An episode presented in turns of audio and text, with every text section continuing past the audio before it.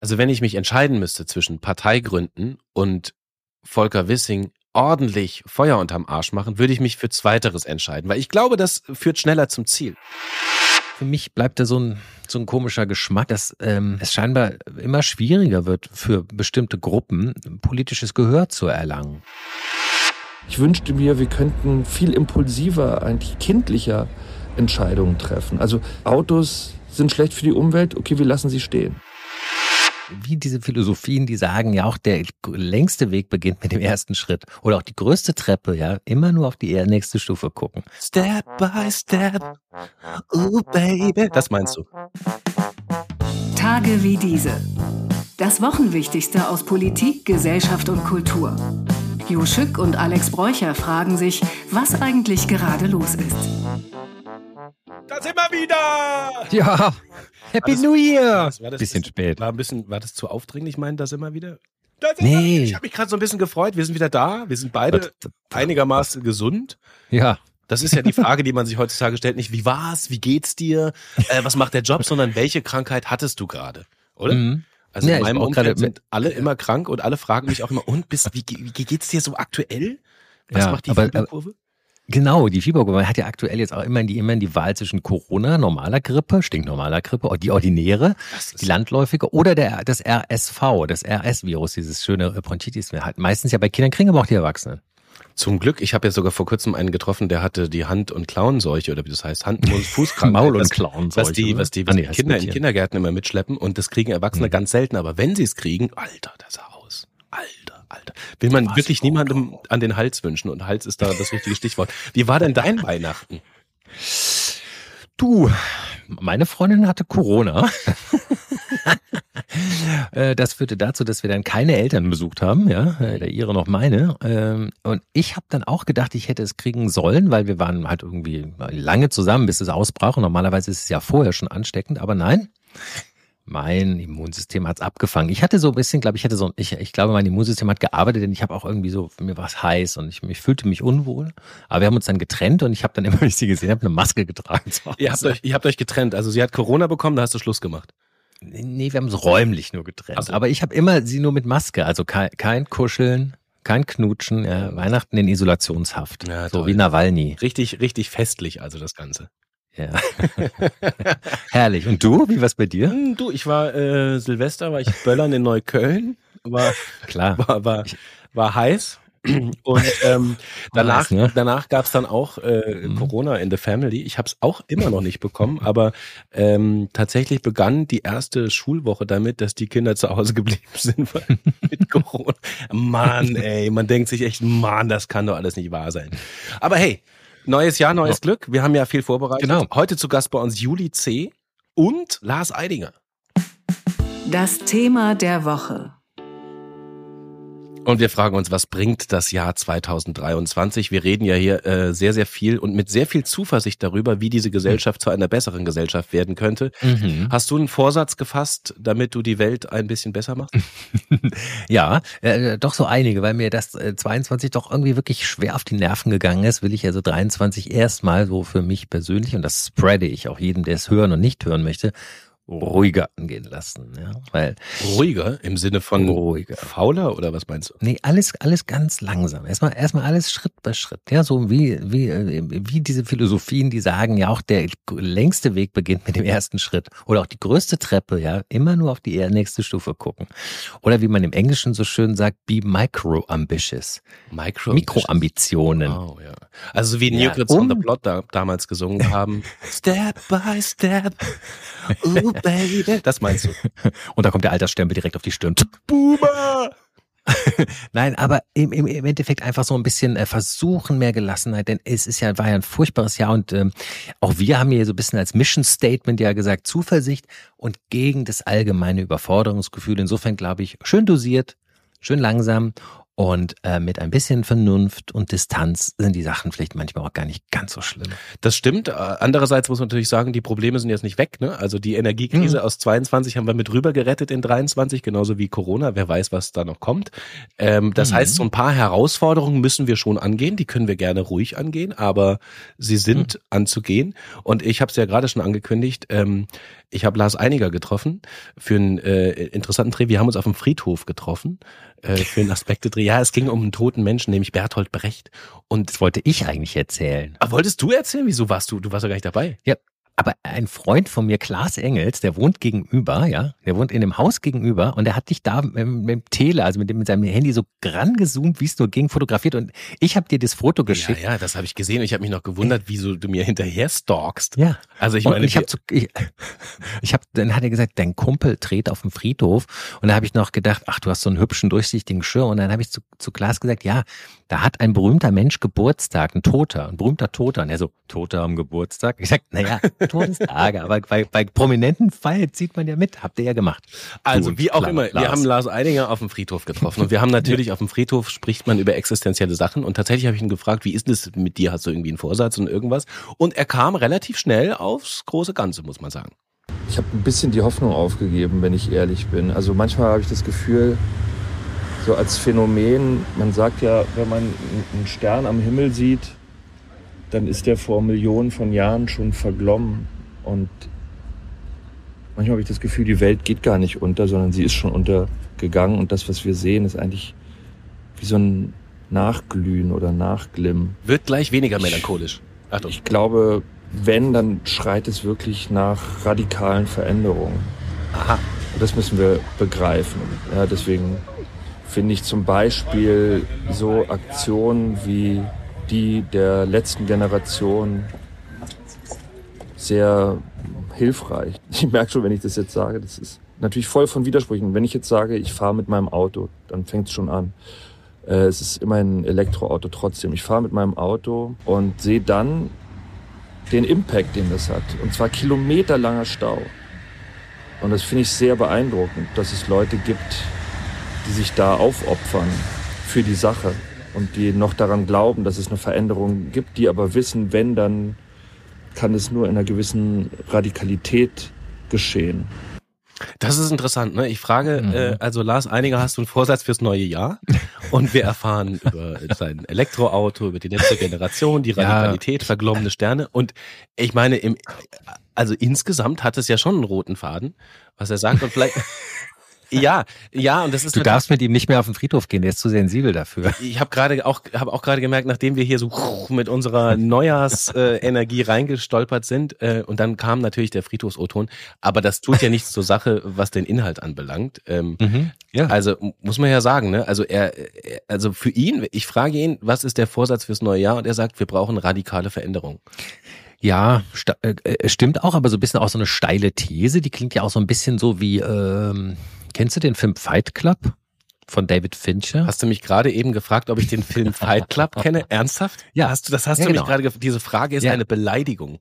Gut, siehst du, und weißt du, und da war das immer so, dass die auch äh, diese, die, die konsumtoten Menschen da, ja, haben äh, sich ja geprügelt, um sich endlich mal wieder zu spüren, um überhaupt irgendetwas mal zu spüren, außer Konsum Hass oder einfach dieses Generve von der, von der Realität. Und das klingt so ein bisschen wie, als ob er so eine Sehnsucht hat, endlich mal wieder, ja, nach Radikalität. Na, ich glaube, was er aber eigentlich meint, wir hören gleich noch einen zweiten O-Ton, da präzisiert das nur. Was er, was er, glaube ich, wirklich eigentlich meint, ist die Tatsache, dass er es leid ist, zuzugucken, wie wir irgendwie aus diesem Veränderungsquark nicht rauskommen und aus diesem, oh, das ist alles so schlimm und da kommt die nächste Krise, sondern wir brauchen radikale Veränderung. Und dann ist ja die letzte Generation Generation, haben wir schon oft in diesem Podcast auch drüber gesprochen, müssen wir jetzt nicht machen, aber dass wir radikale Veränderungen in Sachen ja. äh, kapitalistisches System, politisches System, Demokratie-Update mhm. und so weiter brauchen, das steht ja außer Frage. Ne? Und die Frage, ja. die wir uns ja immer wieder stellen, wie kommen wir denn nun dahin? Also was machen wir denn jetzt nun äh, im Sinne letzter Generation? Jetzt, also es gibt halt Leute, und zwar ehrlicherweise mhm. nicht nur radikale, sondern auch ganz normale äh, Bürger und Bürgerinnen und Familien, die sich zum Beispiel in Lützerath hinstellen und sagen, sagen, Leute, wir haben keinen Bock mehr auf Zerstörung, hört auf damit. Also sie mhm. wünschen sich entgegen eines politischen Beschlusses dass dieser Beschluss nicht durchgesetzt wird. Ist das radikal oder ist das einfach ähm, vernünftig? Ich finde, das ist eine klassische Protestkultur, oder? Also ich meine, das ist doch das, wenn der Bürger deutlich macht, damit ist er nicht einverstanden. Und das haben wir, das haben wir bei äh, bei der Wiederbewaffnung gesehen. Wir haben es bei den Atomkraftwerken äh, gesehen, bei der Anti-AKW-Bewegung, Bewegung, die letztendlich ja auch in die Partei der Grünen gemündet hat.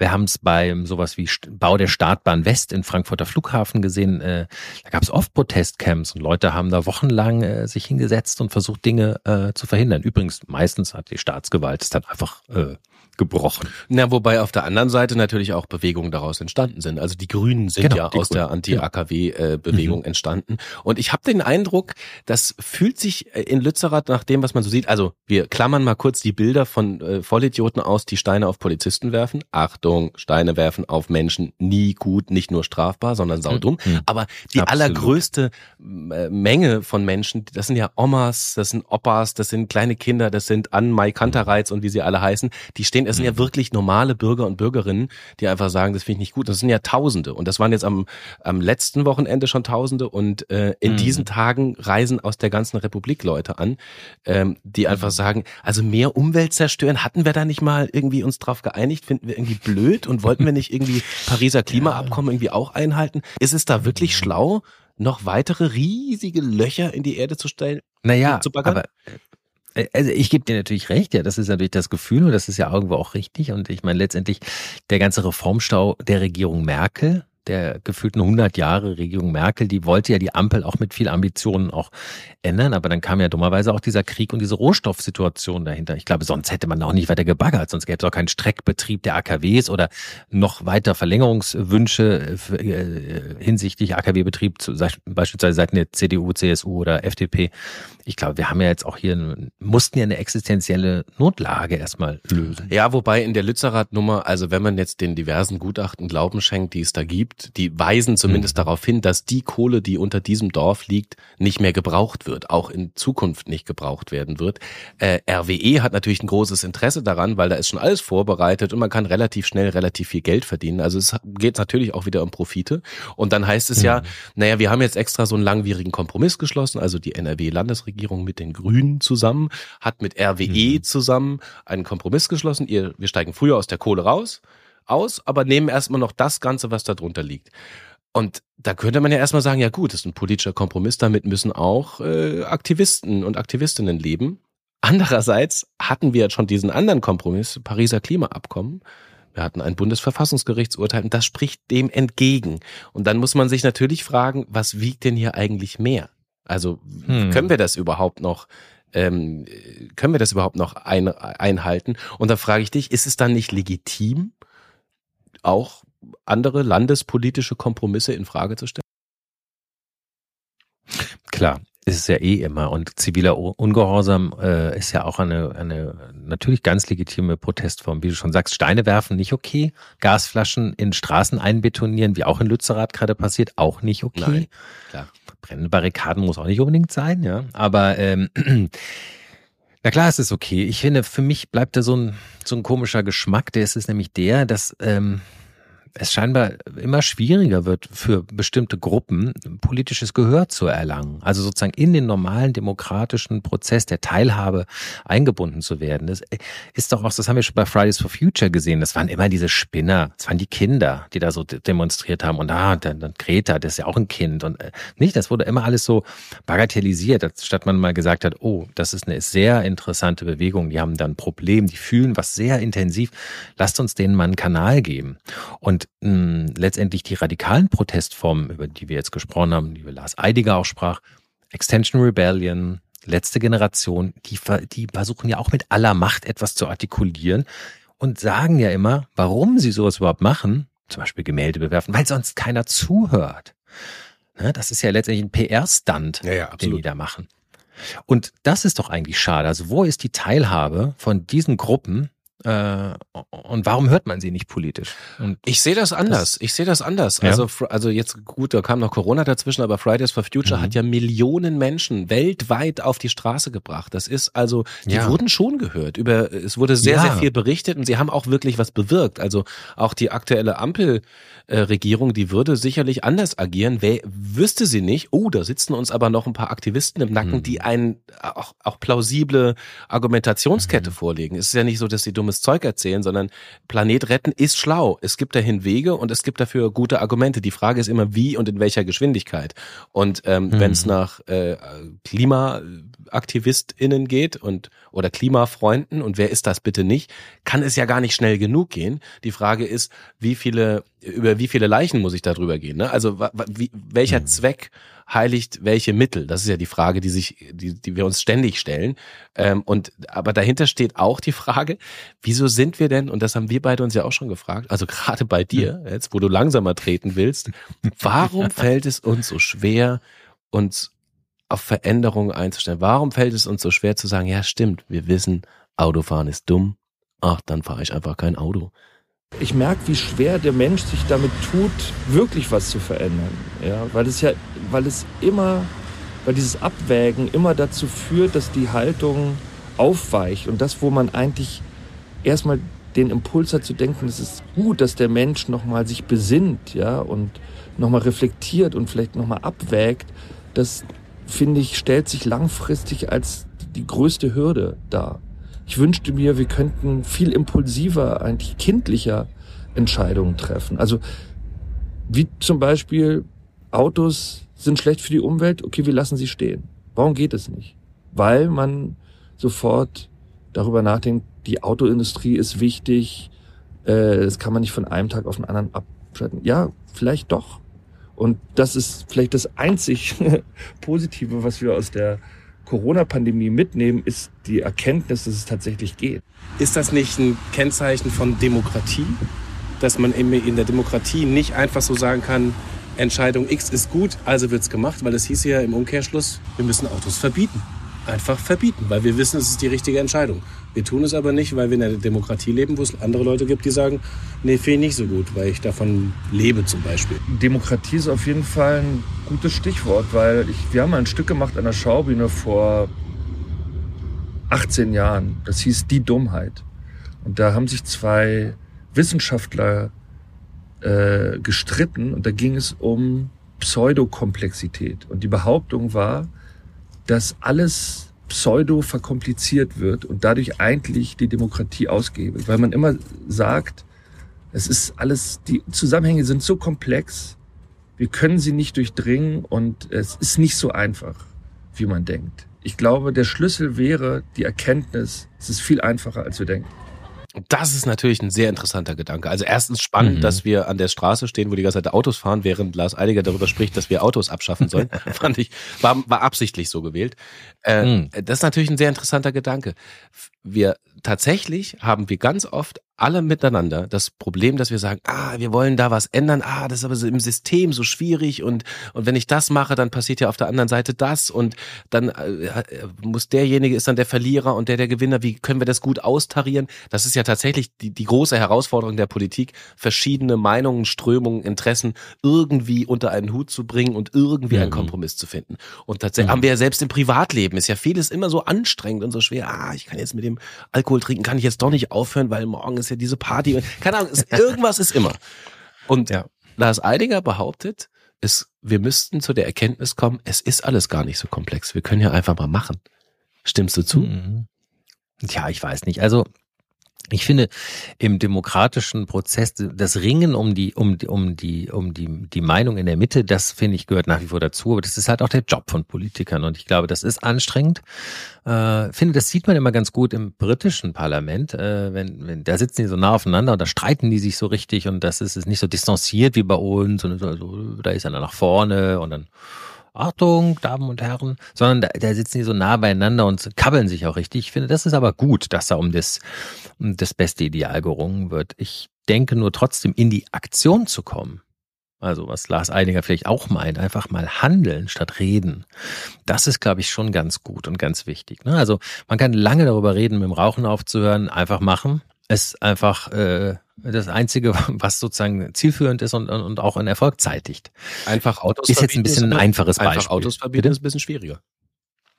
Klar, da gibt's ja auch andere Interessen. Und es gibt ja auch letztendlich, ähm, weiß nicht, all die Dinge, die du da isst und trinkst äh, in deinem Kühlschrank, die kommen ja auch viel mit LKWs. Die kommen ja nicht nur über die Schiene. Also Autos verbieten ist ja nicht nur der private Person und viele fahren ja auch zur Arbeit damit oder so. Also abgesehen davon auch, selbst wenn es nur privates Vergnügen wäre, ist es ja auch schwer in der Demokratie das zu verbieten. Ich, ich, ich, würde jetzt auch weniger auf die Verbiete, auf die Verbote fokussieren, sondern einfach äh, tatsächlich eher so ins Handeln kommen. Das fände ich für 23 einen schönen positiven, äh, auch für einen persönlichen schönen positiven ähm, Aufruf.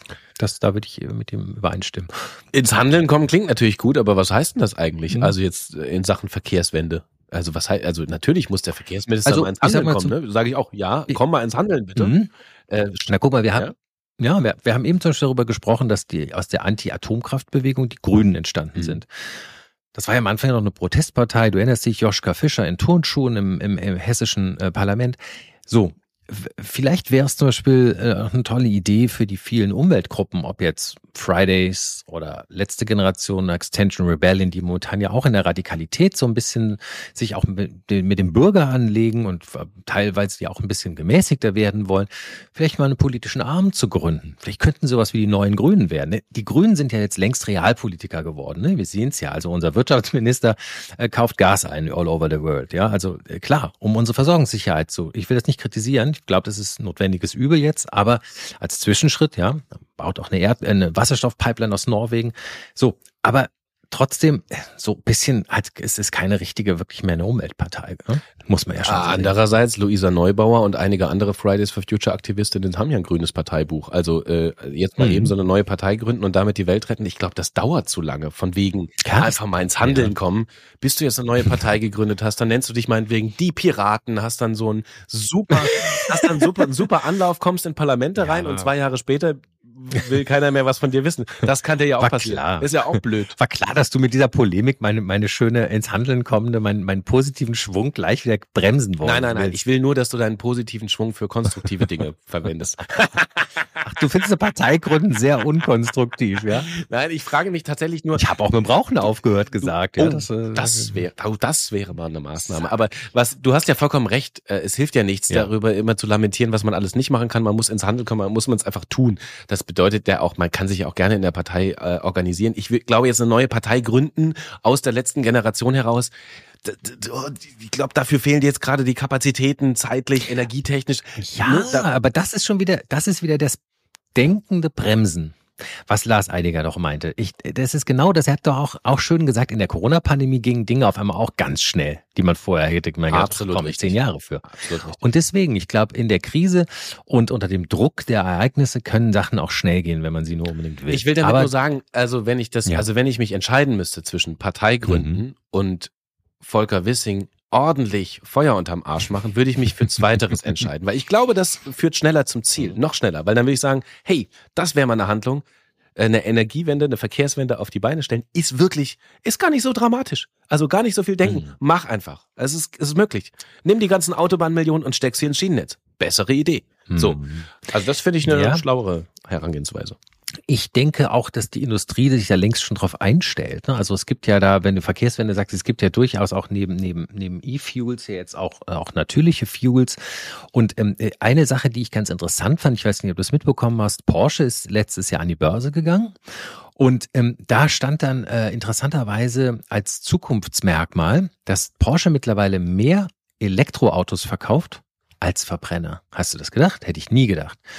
Das ist natürlich nicht in Deutschland der Fall, weil ich habe, glaube ich, jetzt einmal einen gesehen, sondern das geht wahrscheinlich alles nach China oder nach Amerika. Aber das ist doch interessant. Also die sind schon längst weiter. Porsche baut also, ja auch eine große Wasserstofffabrik äh, in Südamerika, ähm, mhm. hat er mit investiert in der Hoffnung, dass da was rumkommt. Ich glaube, da ist sogar die äh, äh, baden-württembergische Ministerin mitgefahren, weil sie sich auch mal da in die Sonne, Sonne stellen wollte.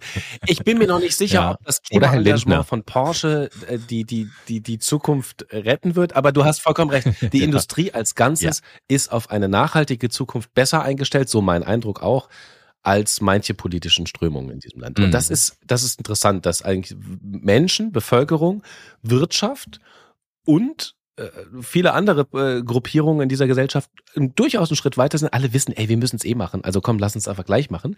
Nur man hat so ein bisschen den Eindruck, Politik hängt noch so ein bisschen hinterher, ne, um noch so ja. ein paar Randgruppen einzusammeln. Und um das jetzt irgendwie zu schließen, äh, du hast dich nämlich bisher gedrückt und hast es den Lars Eidinger sprechen lassen. Was sind denn eigentlich deine Vorsätze fürs 23? Oder kommst du dieses Jahr auch ins Handeln oder bleibst du auf deinem Marsch? Bisschen gemein am Ende jetzt nochmal über mich persönlich. Nein, also ähm, ich habe mir vorgenommen, ich gründe eine Partei. Mhm. ja. Die Jo Schück Partei rettet die Welt heißt die. Du darfst gerne das erste Mitglied werden. Also, also wären wir schon zu zweit. Kürz das mal ab. Jo Schück rettet die Welt. J SRD. Yeah. Klingt eigentlich auch wie ein Porsche-Modell. .de. Da könnt ihr, könnt ihr, könnt ihr mich finden und meine Partei. Nein, tatsächlich, also ich bleibe jetzt auch mal ganz kurz mhm. im Kleinen. Ähm, ähm, man kann ja auch bei sich selber anfangen und versuchen, ein besserer Mensch zu werden. Ich, ähm, ich mache das, was jetzt jeder tut. Ich mache ein Dry Jan. Ein Dry Jan, weißt du? Also mhm. ich, ich trinke keinen Alkohol ja, ja. im Januar. Früh, ich habe das schon oft gemacht. Äh, ich habe äh, also oftmals im Jahr trinke ich phasenweise einfach gar keinen Alkohol, weil ich äh, auch mal probieren will, ob es noch geht.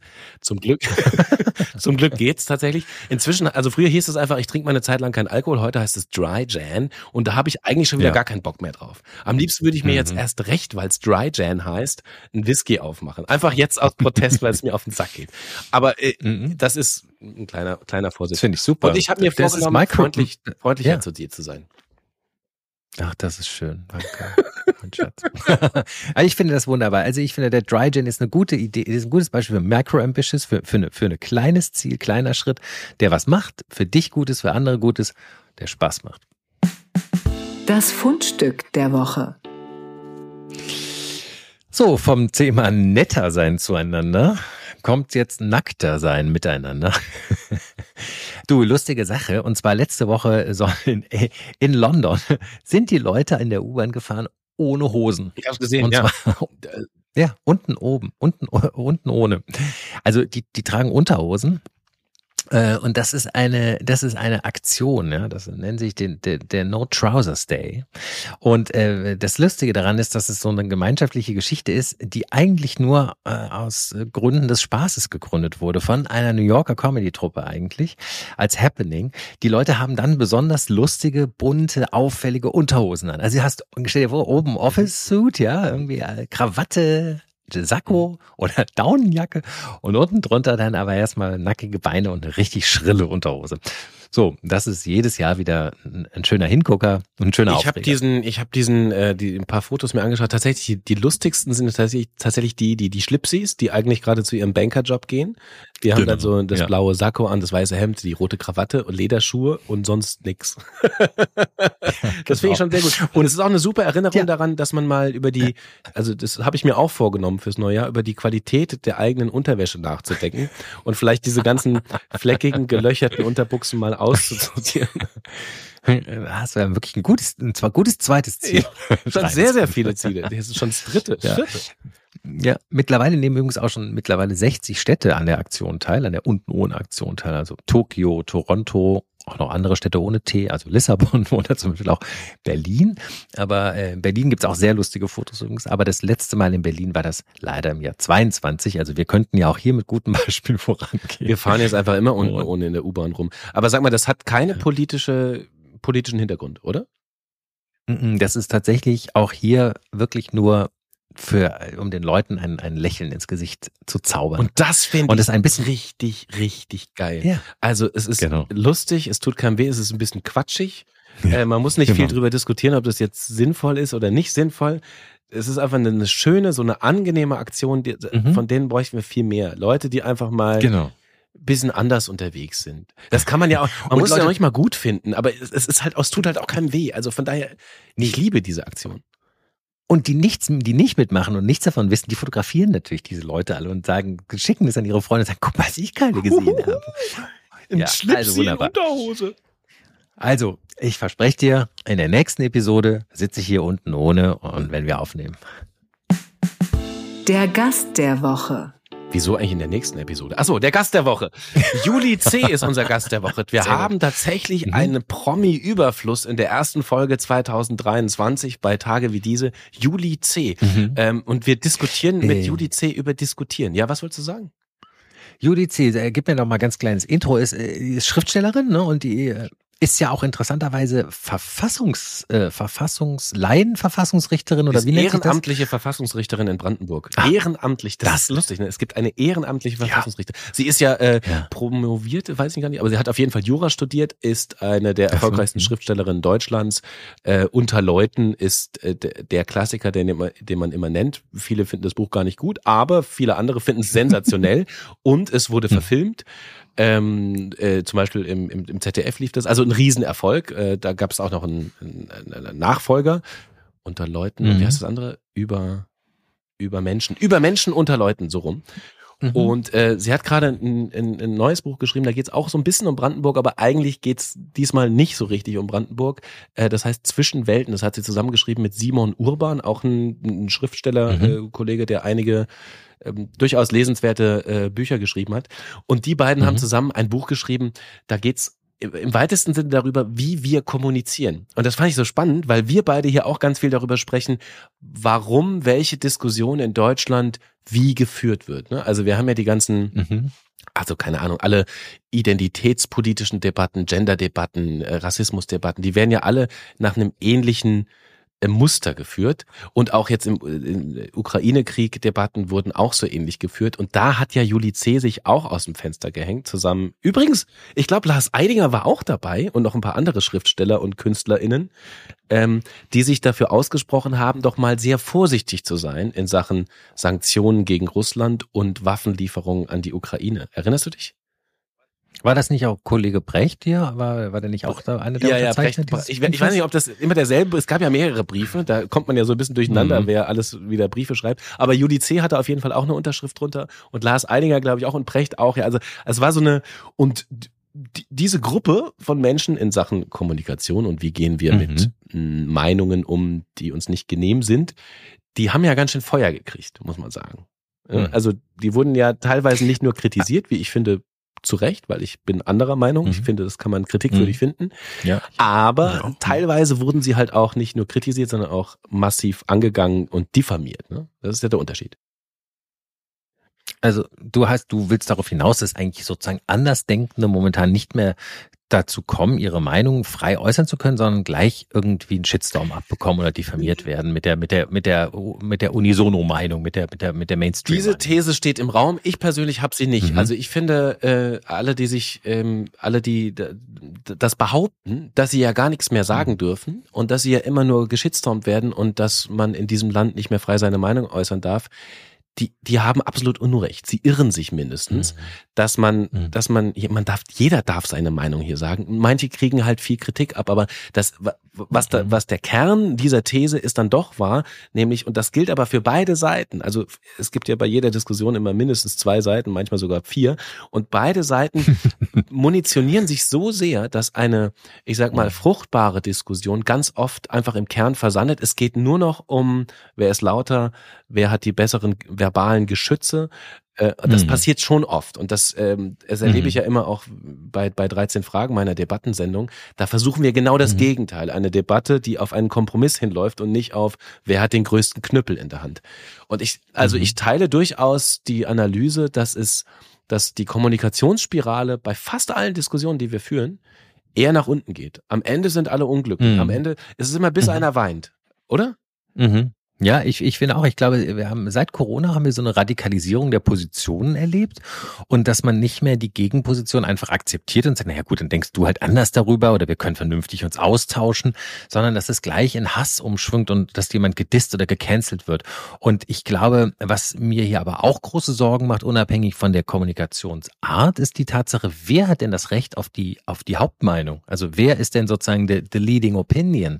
Wer gibt die denn? Also wird das gemacht? Es wird ja immer wieder, und das ist auch nicht meine Meinung, aber immer wieder wird ja auch gesagt, na ja, das ist so ein Mischmasch aus, aus äh, regierungstreuen äh, ähm, äh, Medien und der Regierung und die sagen dann immer das, äh, was die Regierung äh, vorgibt, beten die halt durch. Das wäre ja wirklich schade. Das klingt ja eigentlich äh, wie eine Diktatur. Wobei mir, äh, wobei man ganz klar sagen muss, da gibt es ja inhaltsanalytische ähm, Studien dazu. Wir haben in Deutschland mhm. eine vergleichsweise richtig große Meinungsvielfalt. A, B. Mhm. Wir leben de facto in einer Demokratie, nicht in einer Diktatur, wie es manche behaupten. Das sind ja also Kampfbegriffe geworden. Ne? Äh, Meinungsdiktatur, die da oben sagen. Das ist alles de facto nirgendwo belegt. Das ist Quatsch, glaube ich schon. Mhm. Gleichzeitig wissen wir alle, ähm, dass unsere zumal mindestens mal digitale Kommunikation dermaßen geprägt ist, siehe Twitter, von ewigem mhm. Rumgepöbel, Gehetze. Also will sagen, im Kern unserer Diskussion steht oft nicht äh, das Ziel Erkenntnisgewinn, sondern draufhauen. Und das ist natürlich Quatsch. Mhm. Also zurück zu Juli C. Sie stand also auch ja. teilweise im Auge des mhm. Shitstorms. Äh, wie gesagt, mit einer mhm. Meinung, die ich durchaus kritikwürdig finde. Ich finde aber, sie hat keine Diffamierung verdient. Darüber haben wir auch geredet. Vorher haben wir aber mal erstmal über das große Ganze geredet. Wie wird das mit der Kommunikation? Jetzt ist genau der Moment, wo wir uns dafür das eine oder andere noch entscheiden können. Also ich fände es schön, wir würden uns dafür entscheiden, eine bessere Kommunikation miteinander zu führen. Also mehr zuhören, weniger flamen, bisschen mehr nachdenken, mehr in die Tiefe gehen, nicht an der Oberfläche zu viel streiten. Es ist schon nicht gut losgegangen. Die Silvesterkrawalle in Berlin-Neukölln sind ja schon wieder ein Kommunikationsdesaster, wo alle ihre Sprechschablonen rausgeholt haben und mhm. eigentlich wild aufeinander geschossen haben. Mhm. Verbal. Stimmst du zu?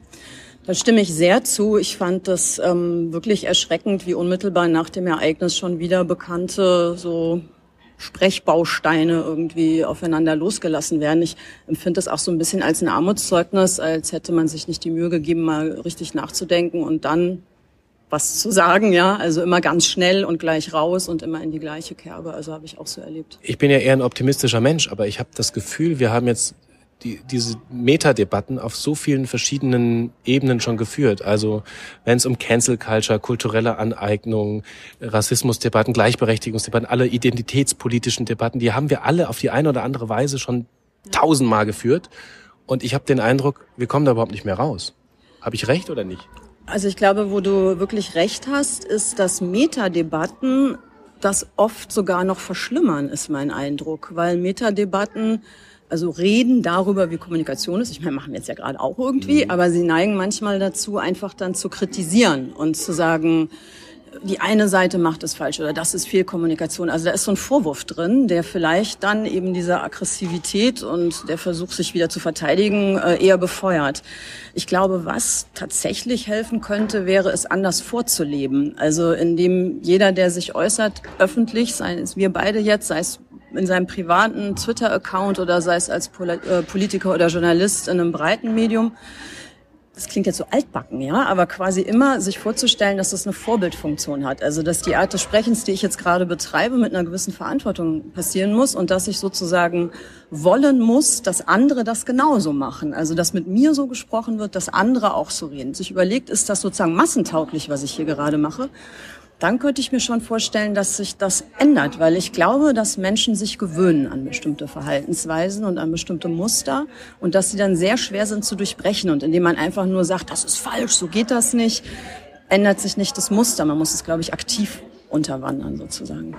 Man hat ja momentan oft den, das Gefühl, es wird gestritten um des Streitens willen. Auch weil man damit, ähm, manche Kräfte haben ja ein Interesse daran, dass eine Gesellschaft polarisiert ist. Manche verdienen damit sehr, sehr gutes Geld, gibt es auch. Äh, aber die, der große Erkenntnisgewinn steht eigentlich nicht als Zielgröße im Raum, sondern es wird einfach erstmal wieder ausgepackt und draufgehauen. Wie ging dir es damals bei dieser Ukraine-Debatte? Du hast dich, hast, sagen wir mal, äh, Sanktionen und Waffenlieferungen in Zweifel gezogen und kamst dann auch relativ schnell unter Feuer klar. War das für dich ein Grund zu sagen, ich äußere mich jetzt gar nicht mehr öffentlich oder sagst du, ja gut, so ist es halt? Man weiß ja inzwischen, dass ähm, bestimmte Positionen ich sage mal, abgestraft werden. Ja, also das war zu erwarten. Man hatte, ich hatte mich vorher auch gefragt, will ich das, mache ich das, äh, kann ich das aushalten im Zweifel auch. Auch es ist natürlich trotzdem so, dass wenn es passiert, es einem ganz schön angreift ich würde daraus nie ähm, jetzt die Konsequenz ziehen, nichts mehr zu sagen. Aber ich glaube, es ist schon wichtig, dass man es so dosiert, dass man das Gefühl hat, ich kann es halt verkraften. Also man muss halt gucken, dass es einen nicht beschädigt. Wenn ich jetzt das jede Woche hätte, ja, dann äh, ginge das einfach nicht. Ähm, ich brauche dann auch wieder Phasen, wo ich ruhig bin, mich besinne, vielleicht auch Positionen nochmal hinterfrage, neu denke und dann tanke ich auch wieder Kraft und dann kann ich mich auch wieder hinstellen. Also ich wäre jetzt sozusagen niemand, der jede Woche in eine Talkshow geht und da immer wieder sein Zeug erzählt und immer wieder auf die Mütze kriegt. Also das würde ich einfach nicht aushalten. Übrigens, im neuen Buch äh, von Judy C., äh, Stichwort Ukraine, mhm. gibt es eine Figur namens Stefan und das finde ich tatsächlich einen gelungenen Kniff, denn Stefan sagt mhm. folgendes, man muss ja mhm. nicht jeden Schwachsinn ins Blatt nehmen, nur weil er von einem Schriftsteller stammt. SchriftstellerInnen haben in 99 mhm. Prozent der Fälle keinerlei Expertise, verkaufen sich aber als Orakel und schwadronieren über Gott und die Welt. das schreibt, also das sagt eine Figur Schreiben Sie selber. von UDC. Finde ich mindestens mal bemerkenswert. Ja, aber siehst du, sie sagt ja auch im Grunde mal ins Handeln kommen, ne? einfach mal vorleben, machen. Das ist tatsächlich auch was, was ich ähm, als Vorsatz äh, für dich und mich äh, mhm. gerne mitnehmen würde. Ja. Wir haben ja nun hier so ein bisschen unseren Unterclaim Zuversicht First. Ähm, den mhm. den, den finde ich auch nach wie vor gut. Den sollten wir unbedingt weiter behalten und auch ins neue Jahr 2024 mit reinretten. Denn mhm also wenn sich, also stell dir vor, ne, wir leben in einer idealen Welt, wenn mhm. sich jeder mhm. Sprechkopf in dieser Republik, auf welchem Medium auch immer, immer sich fragen würde, ja. würde ich das jemandem persönlich auch, keine Ahnung, auf der Straße, auf dem Marktplatz so sagen, was ich hier gerade in Twitter reinhacke oder reinkacke. Mhm. Würde ich das tun? Und wenn man sich dann fragt, naja, stimmt, öffentlich würde ich das vielleicht nicht so sagen, dann hat man mhm, ja schon mal ja. viel gewonnen, oder? Ja, klar. Aber äh, sie meinte ja nicht nur Social Media Kommunikation, glaube ich. Ne? Meinte ja auch politische Kommunikation, journalistische Kommunikation, oder? Also ich glaube, das geht noch weiter als ähm, Twitter ruiniert sich ja vielleicht gerade auch selber.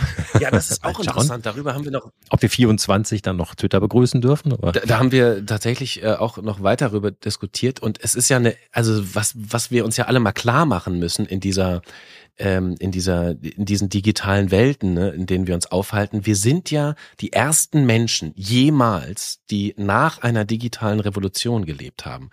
Das heißt, mhm. wir haben überhaupt keine Vorbilder, wie wir jetzt damit umgehen müssen, was, was mit diesem Internet passiert, weil, was eine soziale Plattform ist. Ich meine, Mhm. Selbst Facebook, die wahrscheinlich älteste weltweite zumindest Plattform, die gibt's ja auch erst seit ein paar Jahren im Endeffekt, ne? Also ja, ja, es gab schon vorher andere, oder? Es gab schon Vorläufer. StudiVZ. Nee, Facebook oder? war vor StudiVZ und ja gut, aber nicht in nicht Deutschland. In Deutschland. Ne? Aber ja, und StudiVZ ja. wurde dann von Facebook abgelöst und so weiter. Also mhm. was wir, also ich will damit sagen, es, es, gab schon Plattformen, da haben wir so ein bisschen rumprobiert. Ich vermisse ja StudiVZ auch ein bisschen, da konnte man so schön gruscheln. Gruscheln. Erinnerst du dich noch ans Gruscheln? Ja, ja. Ja, ja. Du lachst mich schon aus. Ja, ja. ähm, aber ich will damit sagen, Plattformen gehen und, und manche kommen, mhm. kommen auch wieder neue. Twitter geht vielleicht gerade, man weiß es nicht so genau. Aber will sagen, wir müssen das alles erstmal lernen und momentan herrscht erstmal in diesem ganzen Kommunikationsraum, auch in dem digitalen, erstmal so eine Anarchie mhm. mit all dem Hass und den vielen Opfern. Das ist sehr, sehr bedauerlich. Wir müssen dafür sorgen, dass es weniger Opfer gibt. Ja.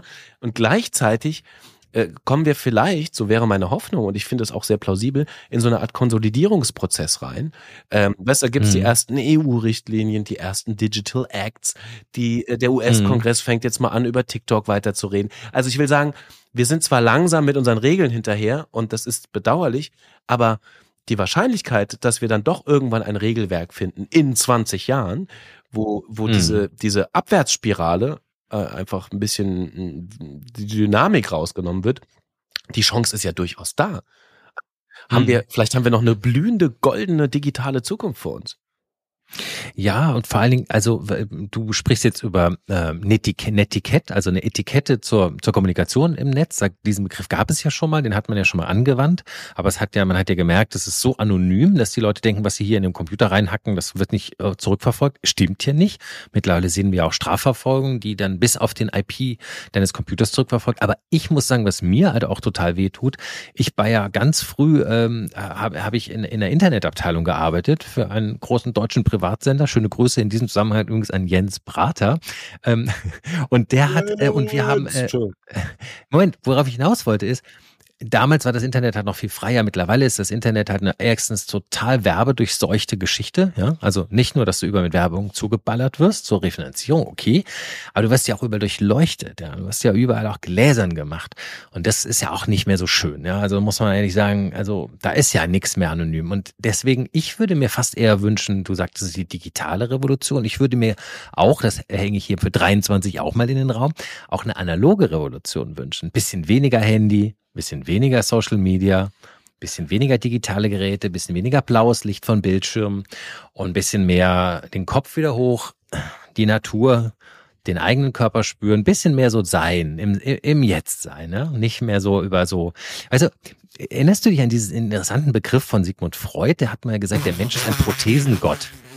Entschuldigung, aber beim Satz erstmal zuhören. Erinnerst erst du dich erst mal an diesen zuhören. interessanten Satz von Sigmund Freud, als ob es ist ein Begriff. Ich habe noch nie, ich genau habe noch nie mit Sigmund Freud ja. Äh, gesprochen. Okay, aber, der, der, aber der, den Begriff als Kulturjournalist, den kennst du, der Prothesengott. Ja. Der sagt, der Mensch ist ein Prothesengott, weil er sich halt so, weil er so arm ist. Er kann nicht mehr so schnell rennen wie ein Hund. Ja, er kann irgendwie keine Kälte aushalten. Er kann nicht ohne Schuhe über Steine laufen. Er ist eigentlich nix ohne seine Apparatur mhm.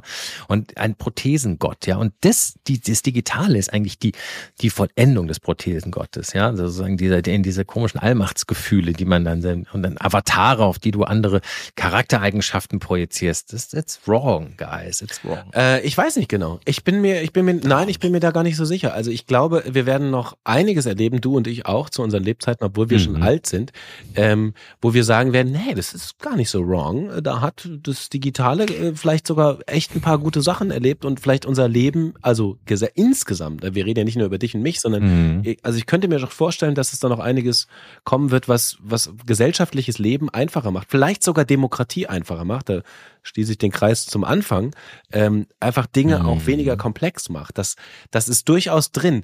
Das, äh, und ich stimme dir gleichzeitig zu, dass wir natürlich auch ähm, mhm. neue Mechanismen finden müssen. Wie, wie gehen wir denn mit den neuen Technologien und den Innovationen überhaupt um und wie viel analog und wie viel digital wollen wir haben?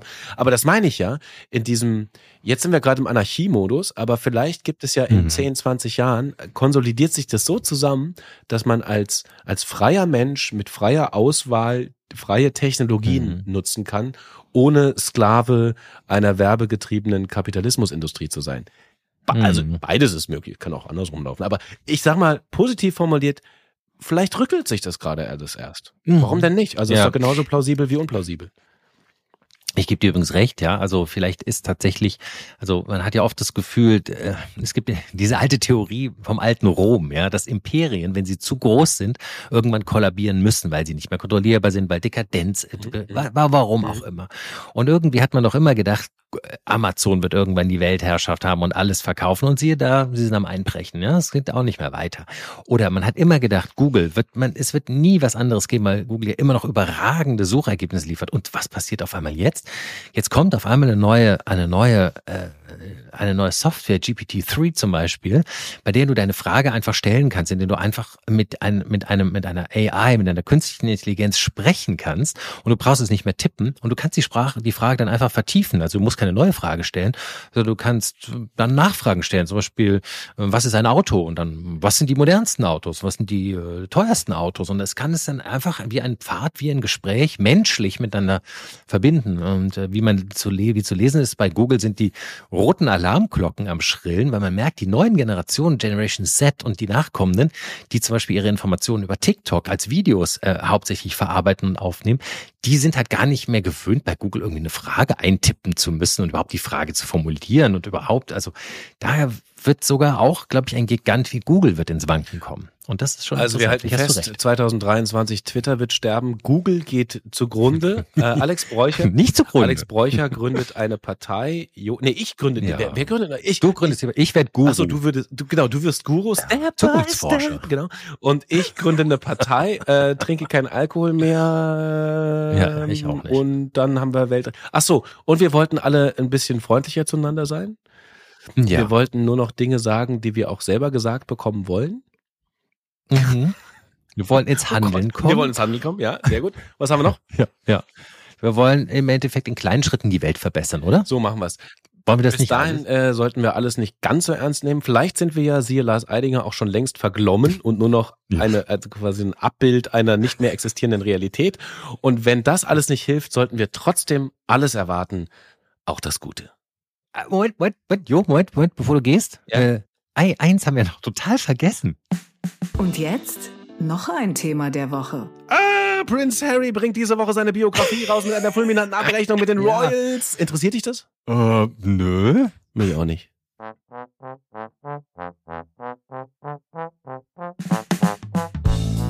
Tage wie diese mit Alex Bräucher und Jo Schück. Eine Produktion von M hoch 2.